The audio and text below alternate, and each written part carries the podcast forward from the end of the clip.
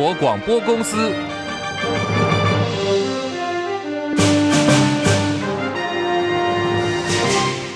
大家好，欢迎收听中广新闻，我是黄丽凤。新闻开始要关注的是日本石川县能登半岛昨天发生了规模七点六的强震之后，在今天早上十点多又发生了规模五的地震。日本首相岸田文雄在紧急因应会议当中，他说，由于灾区的道路严重毁损，增加了救援难度，目前正在跟时间赛跑，尽力深入灾区拯救人命。而经过一夜的救援，现在累计至少已经造成有十三人死亡，多处房屋受损。包括了倒塌的灾情，伤亡的人数可能还会再攀升。东京电力公司说，已经确认，号称是全世界最大核电厂位在新潟县的柏崎刈羽核能发电厂，已经发生了燃料池水溢出的状况。而目前溢出的燃料核能水还是留在建筑物当中，对外界暂时没有影响。地震之后观测到剧烈的地壳运动。根据日本国土地理院说，根据人工卫星最新的定位，距离震央最近的轮岛市已经向西移动了一点三公尺。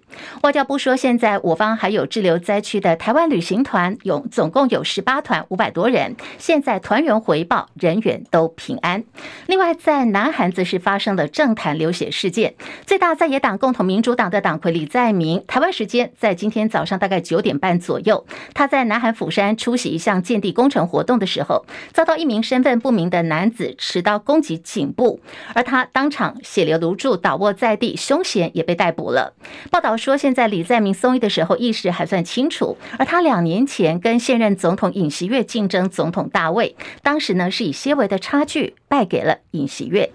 在国内也发生了脖子被攻击的状况，这是民进党总统候选赖清德今天早上行程满档，他到了嘉义去参香，沿途也跟民众跟支持者握手合影。不过却发生一个突发状况，就是有一名女子在跟赖清德合影之后，她强暴了赖清德，更在赖清德的脖子上印上了一枚亲吻。这个突如其来的举动让现场的维安特勤人员很紧张，急忙制止。而赖清德本人也有点受到惊吓，随后呢，他就跟支持者挥手之后就离开了现场。在今天是选前十一天了，也是二零二四年第一个上班日。国民党在今天总动员，总共在全国各地有一千一百三十九个路口同步拜票。国民党副总统候选人赵少康宣布请辞中广董事长、董事跟总经理的职务，也放弃他的薪水跟所有的福利，强调他是说到做到的。可是民进党总统候选赖清德的赖皮寮公益信托到目前为止没有进度。对此，赖清德今天反击，赵少康把副总统当总统选。把国家当成了主持战情室。其实赵少康辞中广的董事长这件事情，其实台湾社会最关注赵少康的言行，就是说他把国家大政啊当作是战情室在主持，而且呢又利用副总统的辩论会上散布假讯息，这个是这个是国人更关心的议题。我们也希望啊赵少康能够一并改正。那我们家已经交给律师在处理了，就是交付公益信托，这事情是不会改变的。另外，赖清德竞选总部的发言人戴伟山说，赵少康的中广股份呢，持股比例大概是百分之二十七点六。虽然扬言辞职，可是并没有放弃股权，形同是嘴上说说而已。赵少康今天把战场在扩大，他喊话包括赖清德还有蔡英文，他说不然呢，大家就把自己手上的持股通通捐出来。股权那是大家投资的这个权利嘛，哈。那民进党好像是共产党哈，要斗争到底是吧？那这样好了嘛，蔡英文有很多股票啊，赖清德有很多股票啊，哦，那是不是请他们都捐出来？要捐都捐出来啊，请他们把他们的股票都捐出来啊。哦，他们的股票，我想那个价值绝对不不会比我的少啊。副总统因为是配位了，嗯，真的没有什么太大事情，拿人家公家的待遇住那么大的房子。我觉得问心有有愧了啊！我不要这个待遇，不要福利，然后房子拿出来最好。现在说要青年住宅，青年住宅嘛，就让青年有一个栖身之所，法令是可以克服的，好吧？事在人为了。二零二四年开年就传出了不幸消息，这是前职棒球星张志家惊传在中国大陆过世了，享年四十三岁。在老家的母亲哦正在赶办台胞证，目前预定全家人在今天下午搭机前往大陆处理相关的后事。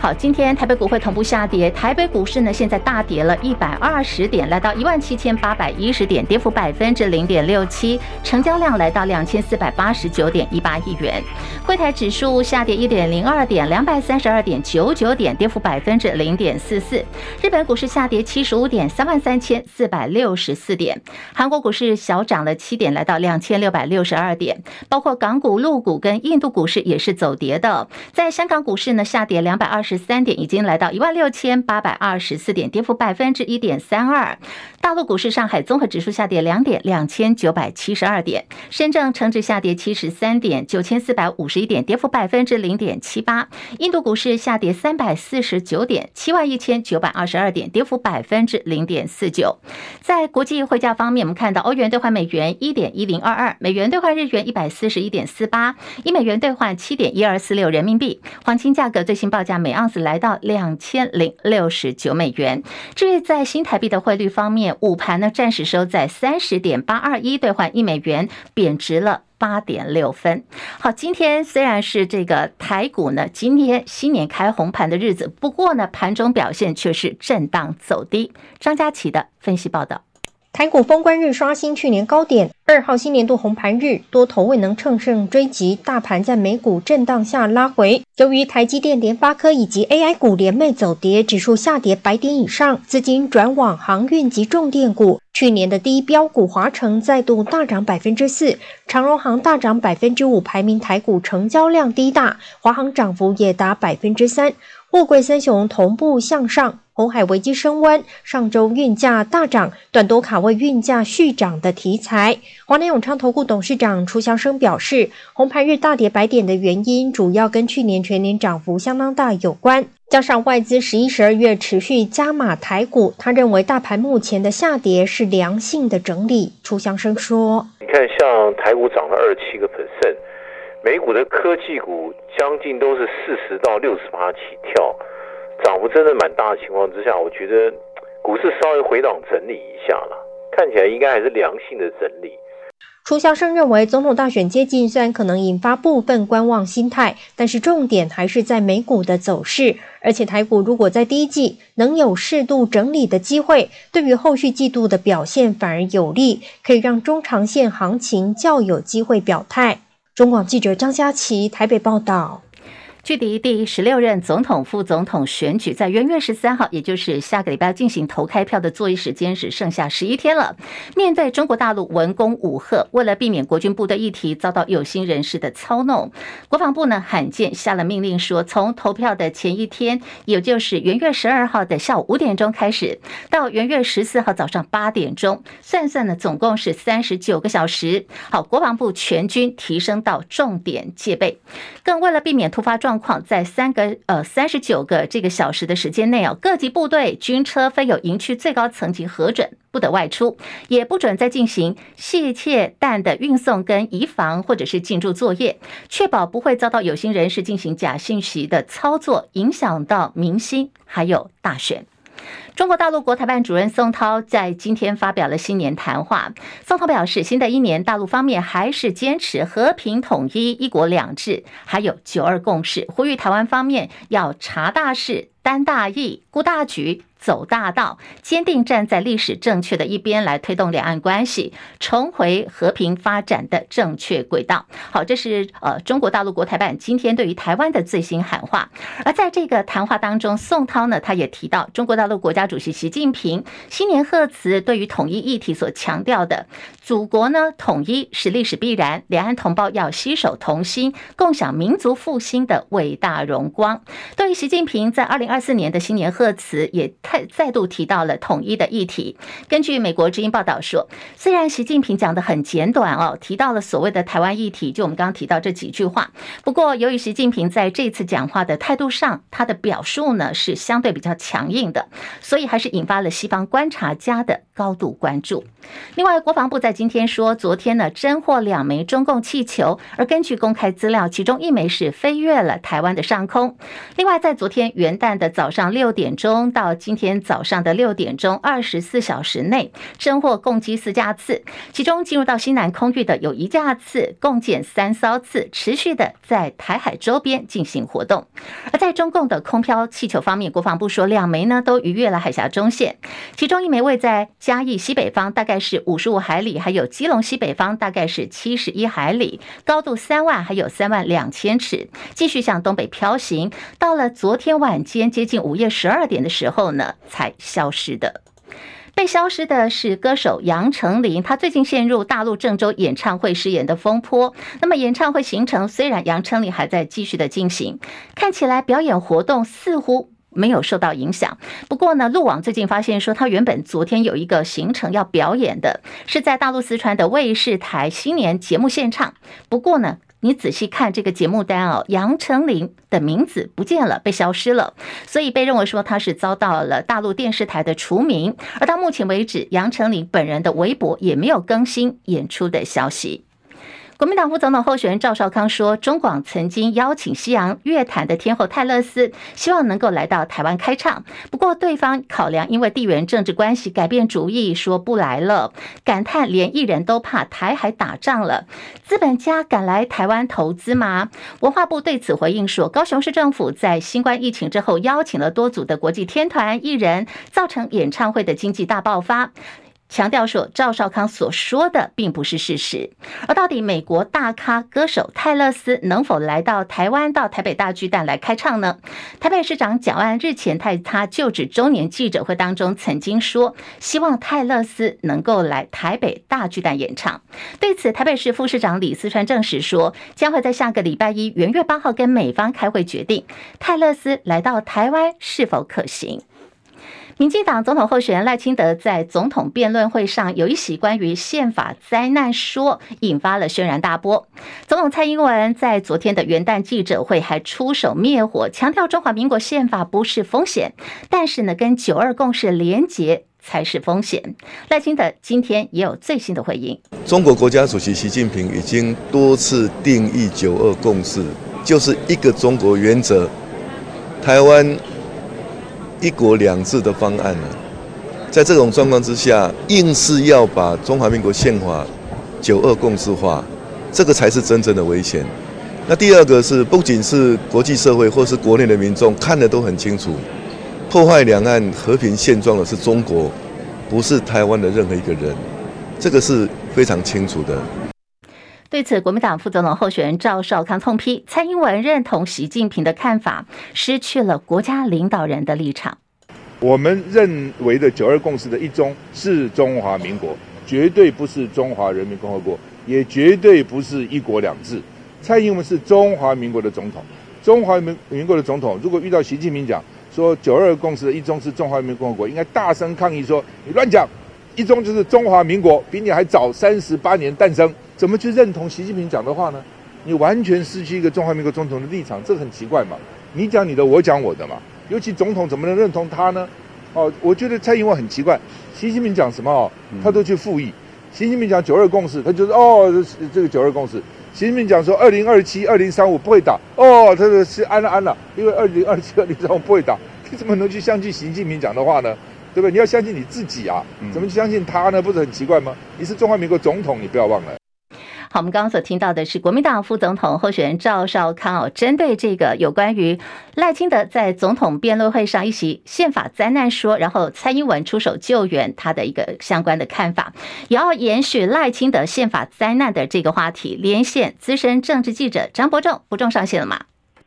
上线了，立凤好，听众朋友大家好。好，民进党总统候选人赖清德失言，他说中华民国宪法给台湾带来灾难，引发了轩然大波嘛，也牵连到蔡英文出面来帮忙消毒。伯仲来观察，小英出手就能够挽救对赖清的选情的冲击吗？你怎么看嘞？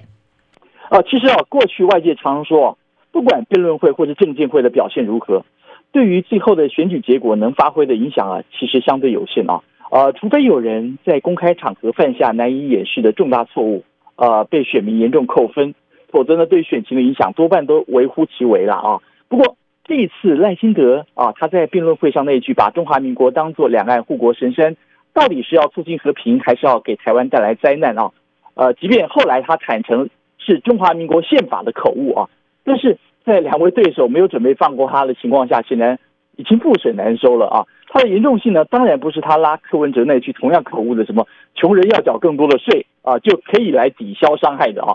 呃，特别是在于这句话作为回击在野政党啊，长年以来对赖清德不信任和质疑啊，直到最近还被要求说，诶，是不是应该宣布抛弃台独党纲？因此呢，赖清德与其说啊是他的不慎口误，呃，还不如说是他从过去到现在不断的反复。其实都没从来没有让人去搞清楚过他的立场，因此比起柯文哲那句“穷人要缴更多的税”，显然是严重太多倍了啊！无怪乎呢，在辩论会上，他的两位对手瞬间都捡到枪，像国民党的侯友谊当场直批说：“哎，赖清德内心呢就是要想证明制宪，创造台湾共和国啊！”所以指称他其实只是说出他内心的话。那民众党柯文哲呢，虽然提到说赖清德已经说自己是口误了，但这个叫做爬出一个坑，再掉进另一个坑啊！呃，柯 P 还猛猛酸说，这个蔡英文总统大概气到要吃普拿疼了。我想这这些话大家应该都还记得了啊。那么蔡总统呢，到底有没有吃普拿疼，我们当然很难知道。不过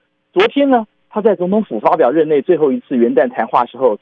有替赖清德灭火啊。刚刚立凤报道也提到了，呃，他说呢，中华民国宪法不是风险，和九二共识理念才是风险。不过随即在昨天下午，我们的副总统电视辩论会啊，呃。蓝营的候选人赵少康指称蔡总统胡说八道，还反驳说有“一国两制”。他还反问说，到底是国民党的总统候选人侯友谊接受过呢，还是赵少康他接受过？强调他们其从头到尾都反对“一国两制”，甚至我记得他还举了黎智英遭到非法关押审判为例，表态反对该党在香港的胡作非为。赵少康甚至还批评蔡英文是中华民国总统。却怎么老是拿习近平的话把它当成圣经或者当成金句呢？啊，他也痛批赖清德其实才是台湾和平的最大威胁啊！呃，当然了，我们知道从明天开始我们就不能再公开谈论或者报道个别的民调了啊。不过，如果要说近来侯友谊原本上扬的声势被发现突然走低，呃，来自蓝营啊，甚至还包括今天早上陪同了蓝营的候选人在路口受访的国民党主席朱立伦，依照他的研判呢，绝对和民进党进来猛打。啊，这侯友谊文大宿舍或所谓的凯旋苑争议有关。那么蓝营也指控民进党在全国各地用大型的看板全面抹黑方式来打击侯友谊啊。呃，但是如果这一起我们稍早已经讨论过，和柯文哲的新竹农地案说穿了，只不过是被绿营蓄意拿来当成赖清德万里违建案的垫背啊，可以护底来操作。呃，即便再退一万步来说，呃，不管是万里，不管是文大或是新竹。这些事件呢，就算是真的有所疏失、有所为失，也只不过是在一些私德层面啊。但是赖清德这次口误的重点呢，却是他从来都没有交代清楚，让外界始终都感到反反复复的统独立场。呃，不折不扣，这是属于日后一旦他当选总统的话，可能会影响到两千三百万人民未来走向，甚至是影响到两岸核战的一个重大议题。严重程度当然非同小可。呃，事实上我们知道。侯友谊啊，我们说赖清德对手侯友谊早就引用过三位美国重量级学者，包括葛莱仪啊，康奈尔大学的教授白杰西，以及哥伦比亚大学教授柯庆生。嗯，他们是在去年的十一月三十号发表在美国的 Foreign Affairs 这个是外交事务期刊上的一个一篇联名文章啊，他们呼吁要避免台海危机呢，除了威慑之外，他建议三方还应该做出可信的再保证啊，呃，特别很明确建议在台湾这边呢，呃，赖清德。如果他一旦当选的话，应该要重新审视二零一四年提出的冻结台独党纲的提案，并且承诺要维持现状，以确保两岸的和平稳定的框架啊。但是我们知道，几乎所有人心里都很清楚，这一块呢，刚好就是赖清德最不愿意去触碰，或者是讲明白一点啊，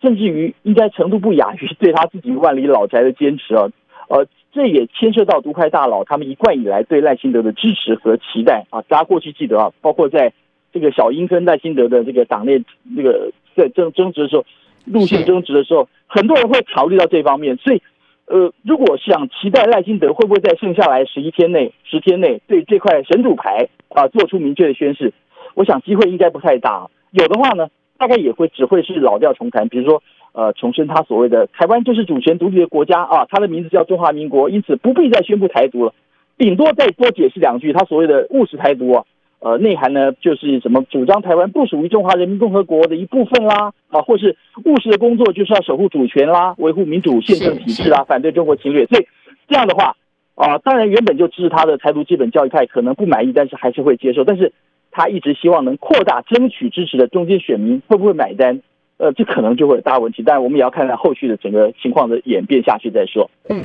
好，非常谢谢伯仲的观察还有分析哦。确实，这个赖清德的中华民国宪法灾难说的议题，呃，在这个选前倒数不到两个礼拜的时候，确实是会发酵的。只是它的影响大或小，那么也会再度引发中美对于赖清德台独路线的质疑。而在这个呃灾难说的呃这个议题抛出来之后，现在呢，根据呃国际媒体啊，还有台湾媒体的分析。说这是在逼两个女人出手救援，除了刚刚伯仲提到的这个蔡英文以外哦，那么另外呢，一个是萧美琴，她的副手萧美琴呢，昨天出席电视辩论会，你就看到这个萧美琴戴的口罩呢，就是再度强调中华民国，而口罩上美国国旗面积更大，再度向美国说明台美之间的关系坚定。台湾一定不会成为麻烦制造者。而三位副总统候选昨天结束了电视辩论会，媒体人罗望哲批评国民党赵少康、民进党萧美琴的表现呢，是比自家的主帅来得好，而民众党吴信则是令人贴他替他呢要捏把冷汗。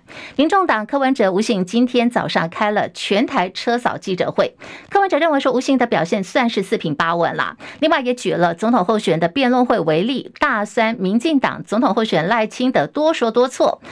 柯文哲讲说：“我发现啊，不是我失言哦，是赖清德话讲太少，因为他很少讲话，没有 set 好，他就不会讲。而辩论会那一天，果然呢，柯文哲看法是赖清德出错率就比他来的高很多，而且都是重要的事件出错。不过他也虽然国民党总统候选人侯友谊更厉害了，因为他说他问的呢，侯友谊通通都不答。对于侯友谊昨天表示，他跟民众党总统候选人柯文哲十一月签的协议还是适用的，说自己呢是跟柯文哲签的协议。”并不是跟民众党竞选总干事黄珊珊签的，一定呢会成立联合政府，用人为才。柯文哲今天反问国民党说：“那现在是谁来做决定呢？”搞清楚，到底现在国民党是谁在做决定的？那个朱立伦不是说坚壁清野吗？那侯友又跑跑出来，跑出来这讲这种话。我对国民党最大的疑问就是：哎，国民党里面公公婆婆实在太多了，到底是谁在决定呢？请大家跟朱立伦两个讨论完以后再来讲。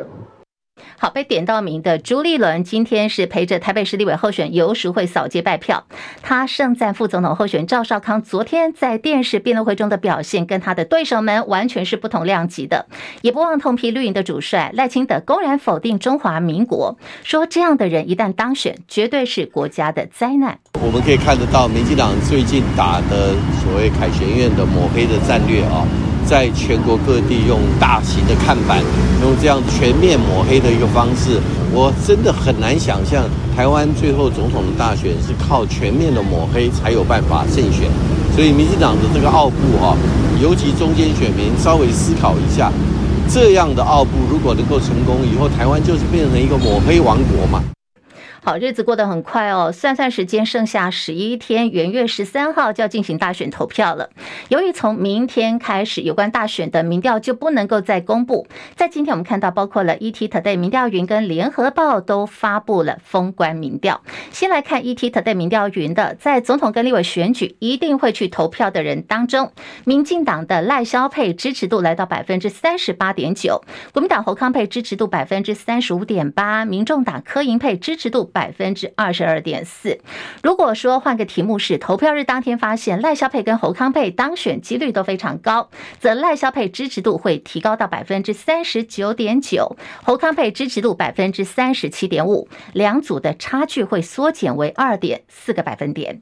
另外一份民调呢是来自于联合报，民进党赖萧佩以百分之三十二的支持度继续保持领先，其次是国民党侯康佩百分之二十七，民众党柯银配以百分。分之二十一落后。跟上一期的数据来做相比，侯康配的支持度又在下跌了四个百分点。那么，国民党副总统候选人赵少康今天说，根据了解，青蓝受访者比较不愿意受访，比较沉默了，推测可能是跟屏东县议会的议长周点论被收押禁见有关，让基层感受到绿色恐怖的气氛。剩下十二天呢，剩下十来天，那么现在国民党侯康配将会继续的努力冲刺。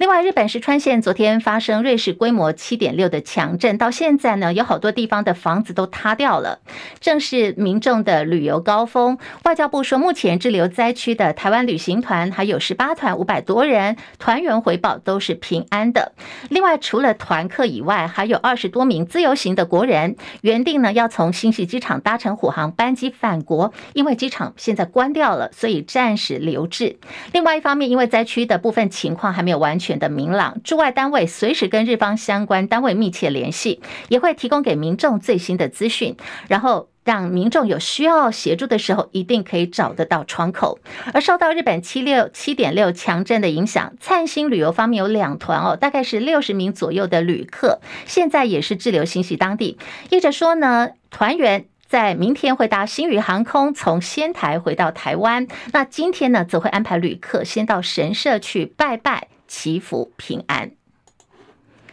以上新闻由黄丽凤编辑播报，这里是中广新闻网。